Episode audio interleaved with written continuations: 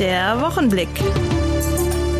Ein Boyens Medien Podcast. Ein herzliches Hallo und willkommen. Ich bin Jörg Lotzer. Schön, dass Sie Zeit gefunden haben, reinzuklicken bei der neuen Folge des Boyens Medien Podcast, der Wochenblick. Apropos Zeit. Ein prominenter Zeitreisender in Gänsefüßchen war dieser Tage zu Gast in Heide. Er ist Moderator, leidenschaftlicher, empathischer und interessierter Gastgeber der NDR Talkshow. Er ist preisgekrönter Filmproduzent, Schriftsteller und Journalist Hubertus Meyer Burkhardt. Auf Einladung der So-Optimisten besuchte er am Mittwoch Heide und brachte sein aktuelles Buch mit. Und das dreht sich genau um das Thema Zeit. Diese ganze Scheiße mit der Zeit, so der Buchtitel. Vor der Lesung hatte er kurz Zeit, mit uns zu sprechen. Herr Meyer-Burkhardt, Sie haben sich die Zeit genommen, sich mit der Zeit zu beschäftigen. Jetzt mal ganz anders als früher und auch als viele andere Menschen es tun. Wie ist das Buch entstanden? Haben Sie mit der Zeit Probleme mit der Zeit bekommen? Ich hatte vorher drei Romane geschrieben und nachdem diese Romane alle drei sehr, wirklich sehr, sehr gut liefen, kam der Verlag und sagte, möchtest du nicht mal ein Sachbuch schreiben? Und ich habe dann spontan gesagt, das Einzige, was mich wirklich interessiert, ist das Thema Zeit. Also nicht physikalisch Zeit, sondern wie gehen Menschen mit Lebenszeit um? Und dann habe ich angefangen zu schreiben und hatte, das war der pure Zufall, wenn Sie so wollen, hatte ungefähr 100 Seiten geschrieben und machte das dann, was man ab einem bestimmten Alter äh, sowohl als Frau als auch als Mann machen muss, ging zur Vorsorge und bekam eine Krebsdiagnose, aber ohne dass nun irgendwelche Beschwerden vorher da waren. Es war einfach wirklich zufällig viel dieser Check-up-Termin in die Zeit des Schreibens und ähm, Klammer auf, aber alles im Griff und ähm, alles schön. Aber das verändert natürlich die Perspektive schlagartig nochmal aufs eigene Leben. Und ich habe da eine Weile überlegt, machst du eigentlich das Buch jetzt wirklich fertig? Ein gutes Drittel war fertig. Oder lässt du es bleiben? Ja? Und dann habe ich gesagt, nee, du schreibst es erst jetzt und äh, schreibst aber ein Buch über die Zeit, wo der Krebs auch vorkommt. Du schreibst aber kein Buch über den Krebs, wo die Zeit auch vorkommt. Also in der Gewichtung ist es ein Buch deutlich geblieben über Zeit. Aber natürlich erinnert das einen in fataler Weise daran, dass der liebe Gott für einen selber keine Ausnahme macht, was man ja immer hofft. Ja? aber es ist nicht so. Ja, eine derartige Diagnose sorgt natürlich für ein anderes Gefühl, für Zeit, für verbleibende Zeit. Zeiterwartung, Lebenserwartung bringt ja auch Einschränkungen mit sich, oder? Ja, es ist, erinnert einen, dass man eben fragil ist, dass man zerbrechlich ist. Also wir, wir alle können ja nur glücklich sein über Verdrängung. Ja, der Raucher sagt, Rauchen ist gesund und raucht weiter. Der Mensch, der jeden Tag Alkohol trinkt, sagt, es ist, stört mich. Also und natürlich verdrängen wir auch unseren eigenen Tod. Und ich habe dazu eine ganz über jetzt über die Jahre, das Ganze ist ja fünf Jahre her, diese Diagnose, eine ganz andere Haltung bekommen wo ich wirklich sagen würde, mein Leben ist seitdem so schön wie nie zuvor. Es war aber auch schon davor ganz schön. Also es ist noch mal schöner geworden, weil natürlich die Haltung zum Leben eine völlig andere ist. Ne? Man hat ja, das kennen wir alle gefühlt, immer irgendwie zu wenig Zeit. Wir versuchen Zeit zu gewinnen, einen Zug früher zu nehmen, ein vermeintlich zu langsames Auto vor uns noch schnell zu überholen, damit wir es an der nächsten Ampel dann wieder treffen. Wenn man nun aber ein bisschen Zeit gewinnt dadurch, dann wissen wir oft gar nicht, was wir mit der anfangen sollen. Hätten Sie da einen Tipp? Nee, wir haben ja ein irrationales Verhältnis zur Geschwindigkeit. Ja, also wir haben, wir reden vom Schnellimbiss, von der Schnellreinigung. Ich habe in meinem Buch ein Beispiel, dass die Stadt München, ich habe die genaue Zahl jetzt vergessen, mit einem einzigen Radargerät, ich glaube, 10 Millionen Euro im Jahr einnimmt. Ja, nur, nur weil die Leute eben einfach schneller irgendwo da sein wollen, ja, statt früher irgendwo wegzufahren. Ja, so könnte es ja sagen. Ich meine, wir sind hier in einem Autosalon, wir definieren uns über die Geschwindigkeit von Autos, ja. Das ist sozusagen ein erotischer Aspekt fast. Das ist Sexappeal. Ein Auto, was schnell fahren kann, ist Sexappeal, ja. Und Langsamkeit assoziieren wir natürlich mit dem Alter, weil alte Menschen gehen langsam. Ich glaube, daran liegt es, ja. Es gibt zwei Sätze, die ich sehr mag und die bedauerlicherweise beide nicht von mir sind. Der eine heißt, du hast zwei Leben. Das zweite beginnt, wenn du begriffen hast, dass du nur eins hast hast. Ja? Aber du musst es begreifen, dass du nur, das geht aber nur über eine, über eine Erfahrung, die so ist. Ja, das ist meine Erfahrung. Das kann man nicht über noch so viel Empathie oder, oder Einfühlungsvermögen. Das ist immer noch der andere. Ja, wenn Sie jemanden haben, dann, ich bin es nicht, der Krebs. Du, du hast, ich, du tust mir wahnsinnig leid. Ja. Und der zweite Satz ist von Hilde Domin, einer leider vergessenen deutschen Dichterin, die gesagt hat, ich setzte meinen Fuß in die Luft und sie trug. Und das ist etwas, wo wir Deutschen, glaube ich, ein bisschen Sicherheit, ein bisschen Probleme haben, sich dem Leben einfach anzuvertrauen. Mal sehen, was passiert. Ja. Es gibt kein Land in der EU, was so viel Geld für Versicherungen ausgibt wie Deutschland. Ja. Also wir geben in etwa pro Mensch 4000 Euro aus, all over, ja, pro Kopf und Jahr. Und das nächste Land in der EU ist Österreich mit 3000. Ja? Das heißt also, und da unten die Franzosen, die wissen gar nicht, was wie Versicherung geschrieben wird. Äh, ähm, gibt ja eine Flasche Wein. Ja? Also insofern, das ist schon, also man kommt ja auch seiner eigenen Nationalität, seiner eigenen Mentalität sehr auf den, auf die Schliche sozusagen. Ne? Ein Zitat aus Ihrem Buch. Sie haben ein, so schreiben Sie, erotisches Verhältnis zur Zeit. Hatten Sie das immer schon oder jetzt erst gewonnen? Mein Elternhaus stand gegenüber einer Kirche, ja, und ich habe als Kind eben sozusagen wirklich von meinem Kinderzimmer Trauerfeiern, Hochzeiten, Taufen, Beerdigungen immer als Zaungast erlebt. Und irgendwann wurde mir klar, das macht was mit einer Kinderseele, ja. Ich habe immer gedacht, ach, guck mal, die Braut ist aber hübsch. Ach, guck mal, der ist so traurig. Ach, guck mal, die freuen sich alle, weil da ein Kind getauft wird. Ich war immer, und das sind ja die wichtigsten Momenten, also ob sie jetzt gläubig sind oder nicht, im Leben eines Menschen sind Geburt, Hochzeit oder wenn ihre Tochter oder ihr Sohn heiratet, Tod. Ja, da war ich permanent live dabei. Und das, glaube ich, hat immer schon mein Verhältnis zur Zeit ein bewusstes werden lassen, sagen wir es mal so. Unbewusst war das nie. Ne? Ich hatte auch sehr früh einen Freund, der mit einem Motorradunfall gestorben ist. Also ich habe Tod relativ früh erlebt, in der, auch in familiär und in nicht schöner Weise also wo es andere Kinder, Jugendliche noch nicht erleben. Und ich habe immer nur gedacht, was will mir das sagen, ja? Und äh, dann kam ich eigentlich immer so zu, wie die Amis sagen, grab your life, ja? Also das ist jetzt, das ist jetzt, ja? Es ist, wer weiß, was morgen ist. Wir sind ja, denn denke ich doch Zeitreisende, ja, in diesem kleinen Leben. Meine Oma, die mit großem Berliner Humor ausgestattet war, Moto Guzzi fuhr und immer mehrere Liebhaber hatte, was in der damaligen Zeit ungewöhnlich war. Meine Großmutter, die also vom Leben nicht genug kriegen wollte, konnte, sagte immer auf Berliner Dialekt, Junge, das Leben ist kurz, auch wenn es lang ist. Vergiss das nie. Und ich finde, das ist ein guter Satz. Junge, das Leben ist kurz, auch wenn es lang ist. Es ist kurz. Es geht schnell. Apropos Zeit, tragen Sie eigentlich noch eine Uhr, Herr Meyer-Burkhardt? Ja, ja, das ist aber eine sehr gute Frage, weil ich mich immer frage, warum tragen die Menschen überhaupt Uhren? Ja, warum musst du permanent erinnert werden? Äh, daran, naja, jetzt haben sie ehrlich gesagt im Smartphone ist sie ja auch, ja. Aber, aber die Frage ist berechtigt. Aber ich glaube schon, dass ich zurzeit ein anderes Verhältnis, viel bewussteres habe ich sage mal so, ich bin in meinem Leben, wenn Sie so wollen, unvernünftiger geworden. Ja, also ich verschieb nichts. Und das mag die Differenz sein zu früher. Hubertus Meyer Burkhardt. Dankeschön, dass Sie für uns Zeit hatten. Ja, gern. Die Zeit ist vergangen, während wir das Gespräch gegangen sind. Ja. Sein Buch mit dem Titel Diese ganze Scheiße mit der Zeit, meine Entdeckung des Jetzt, aus dem er später vorlas, ist durchaus lesenswert. Vielleicht nehmen Sie sich auch mal dafür die Zeit. Ein Tipp am Rande. Die Lesung des prominenten Fernsehmoderators war eine Aktion des SI-Club Dithmarschen, der nach zweieinhalb Jahren pandemiebedingter Pause am Mittwoch das selbstentwickelte Format After Work Vortrag wieder anbieten konnte. Wie fiel denn die Wahl des Clubs auf Hubertus Meyer-Burkhardt? SI-Passpräsidentin Ilona Kneisler. Ich war die glühendste Verfechterin dieses Formats, aber es waren natürlich viele andere.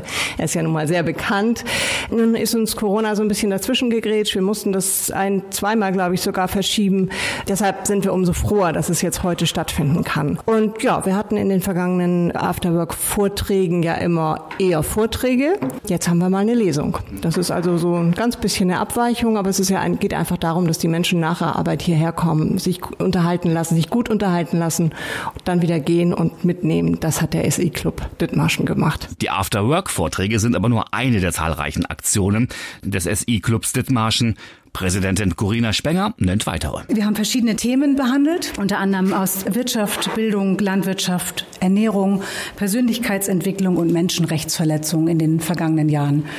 Wir sind ja ein Serviceclub, ein Serviceclub von berufstätigen Frauen und nutzen unsere Projekte, um Spenden zu sammeln für Projekte, die uns am Herzen liegen. Dieser Abend dient nicht vorrangig dem, dem Sammeln von Spenden, sondern wir wollten ein Format gestalten, das uns bekannter macht. Natürlich haben wir noch weitere Projekte. Wir sind zum Beispiel vertreten auf dem Weihnachtsmarkt im Dithmarscher Landesmuseum. In diesem Jahr dort veranstalten wir eine große Tombola, generieren dort Einnahmen. Dann sind wir auf dem Himmelfahrtsflohmarkt auch mit einem Stand vertreten und verkaufen Secondhand-Mode. Da werden wir auch regelmäßig aufgesucht. Die Besucherinnen und Besucher warten schon auf uns quasi. Und dann planen wir tatsächlich wieder im nächsten Jahr unser großes SI Zur Location können wir noch nichts genau sagen, aber man kennt uns. Also wir sind ja durchaus landesweit mittlerweile durch dieses Event bekannt. Benefits im Pferdestall oder auch die größte Sommerparty der Westküste. Wenn man sich auf dem Avalacker Sportplatz das Fußballduell zwischen dem SV 86 Blau-Weiß und dem VfL Kellinghusen anschaut, dann rechnet man mit vielem. Aber sicherlich nicht damit, neben sich in den Zuschauerreihen Kerstin Ott zu entdecken.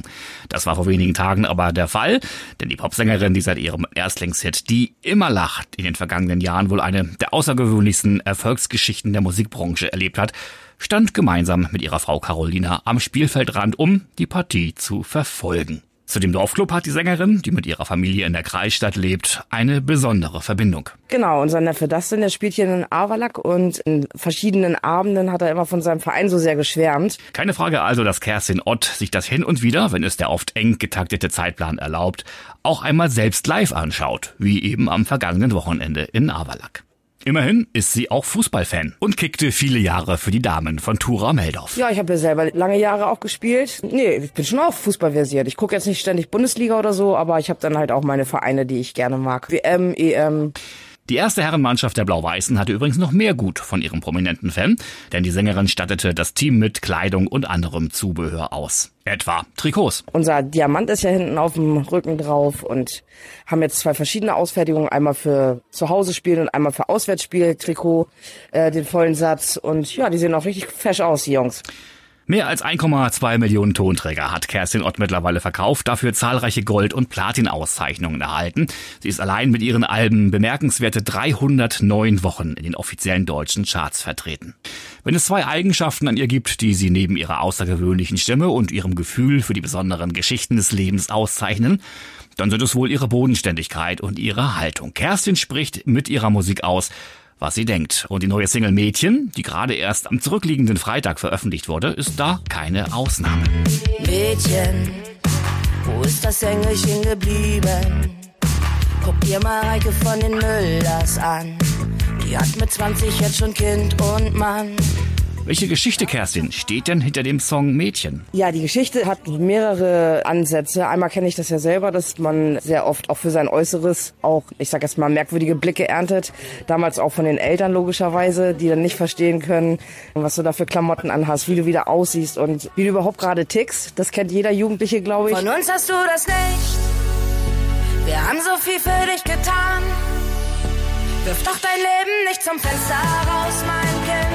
Nur weil in deinem Kopf was grad nicht stimmt. Und ja, zum Zweiten haben wir selber gerade eine Tochter, die 18 Jahre alt ist und wo wir schon in dieser Situation sind, der Eltern, die auch nicht verstehen können, was da abgeht und ob es der Liedstrich wirklich bis zu den Ohren sein muss oder nicht. Und das sind alles so Sachen, ja, da kann ich mich heute in beide Seiten hineinversetzen. Mädchen. Also ein Appell an alle Mädchen, sich auch so zu akzeptieren, wie man ist und eben auch die Bitte an die anderen, es genauso zu tun? Ja, es ist auch so ein bisschen, dass man beide Seiten nachvollziehen kann, ne? dass die Kinder sich ein bisschen entspannen mit den Eltern und dass die Eltern sich ein bisschen mit den Kindern entspannen. Ich glaube, wenn man da immer wieder ins Gespräch kommt, dann ist das eigentlich auch relativ einfach. Die neue Single Mädchen ist Vorbote für das kommende Doppelalbum, das am 7. Oktober erscheinen und den Titel Best Odd tragen wird. Kleines Wortspiel, Best Odd statt Best Of. Das Best Odd Album, das, wir haben auf jeden Fall eine Doppel-CD, weil ja auch viele Songs, die ja auch so durchgeschlagen sind, ähm, nicht nur die Immer lacht oder Regenbogenfarben, gibt ja auch viele daneben noch, die sehr erfolgreich waren und ja, jetzt freuen wir uns auch auf den Start. Als Dankeschön für die Unterstützung erhielten Kerstin und ihre Frau Carolina vom SV 86 Blau-Weiß zwei spezielle Vereinstrikots. Dass die Partie gegen Kellinghusen letztlich nur 1 zu 1 ausging und die Blau-Weißen so zwei wichtige Punkte nicht für sich sichern konnten, tat der Freude keinen Abbruch. An der prominenten Glücksbringerin dürfte der verpasste Sieg wohl definitiv nicht gelegen haben. Kommt Zeit, kommt Unrat. So könnte man eine bekannte Volksmundweisheit ändern sich sprichwörtlich in die Materie einzuwühlen. Das gehörte für Mathis Hillgruber zum Studienabschluss dazu. Er grub buchstäblich im Abfall der heimischen Haushalte. Boyens Medienredakteur Burkhard Büsing sprach mit dem Mann mit dem Müllmaster. Herr Hilgruber, wie kommt man auf die Idee, für seinen Studienabschluss im Müll zu wühlen? Ja, ich brenne eigentlich für die Kreislaufwirtschaft. Also ich finde gerade in jetzigen Zeiten ist es echt wichtig, sich für Ressourcenschutz, Nachhaltigkeit einzusetzen. Und ja, das Thema Abfallwirtschaft, da arbeite ich. Das ist ein spannendes Thema gewesen. Deshalb habe ich mich eben auch gefreut, aktiv an der Abfallwirtschaft mitzuwirken und mal wirklich aktiv die Abfallwirtschaft auch zu leben. Sie haben den Unterschied zwischen gelber Tonne und der Wertstofftonne untersucht. Was ist denn eigentlich der Unterschied? Der Unterschied ist, dass in der jetzigen gelben Tonne, so wie wir sie in Dithmarschen haben, eben nur Verpackungen aus Kunststoffen und Metallen entsorgt werden dürfen. Und in der Wertstofftonne dürfen eben auch sogenannte stoffgleiche Nichtverpackungen, also alles andere aus Kunststoff und Metall, was eben keine Verpackung darstellt, entsorgt werden. Das ist zum Beispiel im Metallbereich der Kochtopf oder die Bratpfanne äh, und im Kunststoffbereich ist eben die, die Tupperschüssel, die Rührschüssel, die Zahnbürste, die eben zusätzlich in eine Wertstofftonne überführt werden kann. Landet das nicht ohnehin schon in der gelben Tonne? Es ist so und meine Analysen haben gezeigt, viele nutzen die gelbe Tonne schon als Wertstofftonne. Viele haben noch nicht oder haben nicht verstanden, dass es ja nur für Verpackungen eigentlich genutzt werden darf. Deswegen ja, in manchen Haushalten wird die gelbe Tonne schon als Wertstofftonne benutzt. Aber das ist nicht das, wie es äh, derzeit sein sollte. Nee, so sieht's aus. Also das System gelbe Tonne ist eben finanziert über die dualen Systeme und finanziert über die Einkäufe der Bürger. Und ja, wenn da eben ganz viele Wertstoffe mit über die Tonne entsorgt werden, für die eben kein Geld bezahlt wurde im, im Vorhinein, ja, fährt das eben das ganze System irgendwann gegen die Wand. Ne? Das heißt, für mich wird es zum einen als Kunden einfacher zu sortieren mit der Wertstofftonne und für die Müllwirtschaft ökologischer. So sieht's aus. Also Sie müssen zu Hause nicht mehr entscheiden, ist es jetzt eine Verpackung, ist es keine Verpackung, muss ich das jetzt in die gelbe Tonne oder den Restabfall schmeißen, sondern ist es aus Kunststoff, ist es aus Metall, passt es in meine Mülltonne, die bei mir vor der Haustür steht steht, dann ist die Wertstofftonne die richtige Wahl. Und die Ökologie spielt da natürlich auch eine große Rolle, anstatt äh, dass diese stoffgleichen Nichtverpackungen eben thermisch verwertet werden, also eine Abfallverbrennung zugeführt werden, können sie eben stofflich verwertet werden, zusammen mit den Verpackungen der Gametonne, ja. Super. Sie haben jetzt Ihren Müllmaster. Wie geht's weiter? Bleiben Sie dem Müll treu? Ja, ich bleibe dem, dem Müll treu. Mein Müllmaster, da bin ich äh, stolz drauf. Ich bleibe äh, der Abfallwirtschaft Dithmarschen treu. Bin hier seit dem 1. September auch in Vollzeit eingestellt und glaube, dass die Abfallwirtschaft auch in Zukunft an Bedeutung gewinnen wird. Deswegen ist es eine spannende Branche, in der äh, ja, ich mich beweisen darf. Vielen Dank. Ein Studiengang, der alles andere ist als für die Tonne.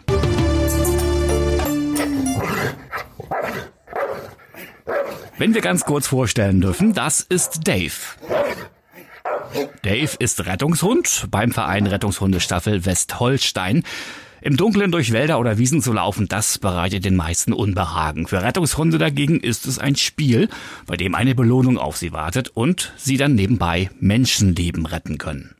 Boyens Medienvolontär Simon Wagner sprach mit Thomas Herbach vom Verein Rettungshundestaffel Westholstein, die jetzt am kommenden Wochenende in Wesselburen ihre Türen öffnet. Ich spreche mit Thomas Herbach, dem ersten Vorsitzenden des Vereins. Vielleicht erklären Sie uns mal, wie lange dauert es eigentlich, einen Rettungshund auszubilden? Also wenn der Rettungshund recht jung ist und früh kommt, dann brauchen wir ungefähr zwei bis zweieinhalb Jahre, bis der Rettungshund in die Prüfung geht und der so annimmt und ausgebildet ist, dass er auch in Einsatz gehen kann. Sie sind alle ehrenamtlich im Verein tätig. Vielleicht können Sie uns nochmal sagen, wodurch finanziert sich eigentlich die Rettungshundestaffel? Ja, das ist richtig. Wir sind alle ehrenamtlich tätig. Wir haben unseren ganz normalen Beruf. Wir finanzieren uns rein durch Spenden und Beiträgen. Da wir durch die öffentliche Hand nicht unterstützt werden, müssen wir uns komplett selber finanzieren. Am Samstag steht ja jetzt eine kleine Veranstaltung in Wesselburen an oder äh, eine ziemlich große Veranstaltung sogar. Vielleicht können Sie uns ein bisschen was dazu sagen. Was erwartet die Leute in Wesselburen am Samstag?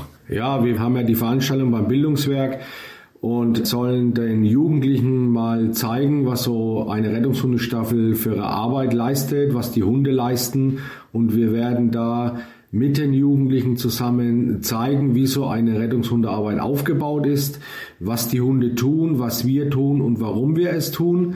Und das wollen wir den Jugendlichen mal zeigen. Die Jugendlichen dürfen sich dann auch selber mal verstecken und durch die Hunde gesucht werden, dass sie auch mal wirklich sehen, was die Hunde dann auch wirklich tun. Ob sie sprichwörtlich nah am Wasser gebaut hat und daher ihren Abschied folgerichtig mit dem berühmten weinenden Auge vollziehen wird, das bleibt abzuwarten. Auf jeden Fall hat Silvia Lenz aus Burg zeitlebens nah am Wasser gearbeitet, nämlich am Beckenrand. Eine Ära geht zu Ende, das kann man durchaus sagen, denn nach 33-jähriger Schwimmbadgeschichte verabschiedet sich Silvia Lenz in den Ruhestand mit der aktuellen Saison. Da haben nun auch praktisch die Zeiten ein Ende gefunden, in denen ein Besuch im Burgerwaldbad auch immer eine Begegnung mit ihr bedeutete. Silvia Lenz war seit 1994 im jetzigen Burgerwaldbad das, was man wohl die gute Seele nennt, oder? Das Mädchen für fast alles. 94 wurde dieses Bad ja ausgeschrieben und ich wollte eigentlich nach Brunsbüttel gehen, aber da kam auf einmal ein Anruf, ich möchte doch mal zum Amt hochkommen. Da kam ich da rein bei Kalli, Helmut Olsen war noch Bürgermeister. Wir haben gehört, du willst nach Brunsbüttel, willst du nicht bei uns ins Schwimmbad? Dann habe ich gesagt, muss ich mir noch überlegen. Ja, ich habe nicht lange überlegt, bin ich hier gelandet und jetzt gehe ich. Während die Schwimmmeister und zuständigen Bürgermeister immer mal wieder wechselten, war die gelernte Hauswirtschaftlerin mit ihrem Kiosk, ihrem Imbiss sowie dem Kassenhäuschen die Konstante, was für sie und ihr Privatleben aber auch Konsequenzen hatte. 33 Jahre. 33 Jahre kein Sommer gehabt. Meine Kinder sind nicht mit mir mehr los gewesen. Nächstes Jahr werde ich mit meinen Urenkel und Enkelkindern nach St. Peter-Ording fahren. Da bin ich noch nie gewesen. Das ist mein erster Weg. Das habe ich mir so fest vorgenommen. Ich bin noch nie in St. Peter im, im Sommer gewesen. Gar nichts. Immer durchgearbeitet. Vom ersten bis zum letzten Tag. Nie einen freien Tag gehabt. Aber ich habe es gerne gemacht. Silvia Lenz hat mehreren Generationen von Burgern ihre Eintrittskarten in die Hand gedrückt, ihnen eine Portion Pommes über die Grilltheke gereicht und war auch sonst einfach da, wenn Fragen aller Art aufkamen oder anderweitig Hilfe gebraucht wurde. Ihren Imbisskiosk hat sie selbstständig betrieben. Was etwa Reinigungsarbeiten im Bad angeht, war sie in den vergangenen Jahren bei der Gemeinde angestellt. Das bleibt sie auch noch bis Juni 2023. Dann beginnt offiziell ihre Rente. Wie wird sich das dann anfühlen, so ganz ohne Bad? Viele sagen zu mir, oh Silvia, jetzt ist unsere Jugend weg. Ja, du gehst. Und Sonntag war noch eine, die hat so bitterlich geweint. Ja. Wenn sie zum Jahresende offiziell alles ausgeräumt und im Amt ihren Schlüssel abgegeben hat, dann wird es wohl noch einmal gemischte Gefühle geben, ist sich Silvia Lenz sicher. Die 65-Jährige will aber nun gehen, wie sie sagte, und noch ein bisschen was von ihrem Leben haben. Ich will gehen, also ja, und die Entwicklung, also die Energiekrise und, und, und. Also ich denke mir, ich habe zum richtigen Zeitpunkt gekündigt. Neben ihrem Mann Ingo Nagel freuen sich zwei Kinder, drei Enkel und zwei Urenkel darauf, ab sofort mehr mit ihrer Mutter bzw. Oma oder Uroma unternehmen zu können. Wer ihr Nachfolger oder ihre Nachfolgerin wird, das steht noch nicht fest. Die Gemeinde, so sagt sie, wird sicherlich wieder einen neuen Pächter suchen. So ganz aufs alten Teil will Silvia Lenz sich dann aber dann doch nicht begeben. Mal sehen, so sagt sie. Vielleicht werde sie weiterhin ihre Kochkünste nutzen. Äh, ja, vielleicht werde ich in Kuden in der Schule weiterkochen noch ein bisschen. Ich möchte noch ein bisschen, was man, dass man nicht ganz einschläft. Aber dann kann ich sagen, ich möchte heute oder ich möchte die nicht. Na dann, alles Gute für den nächsten Lebensabschnitt. Und so schnell ist sie schon wieder rum. Die neue Folge vom Boyens Medienpodcast Wochenblick. Die Redaktion hatten heute Burkhard Büsing, Simon Wagner und meine Wenigkeit. Ich bin Jörg Lotze. Wünsche Ihnen jetzt ein super tolles Wochenende. Machen Sie was draus. Wir hören uns wieder an dieser Stelle am kommenden Freitag. Bis denn, passen Sie auf sich auf. Tschüss. Der Wochenblick. Ein Boyens Medienpodcast.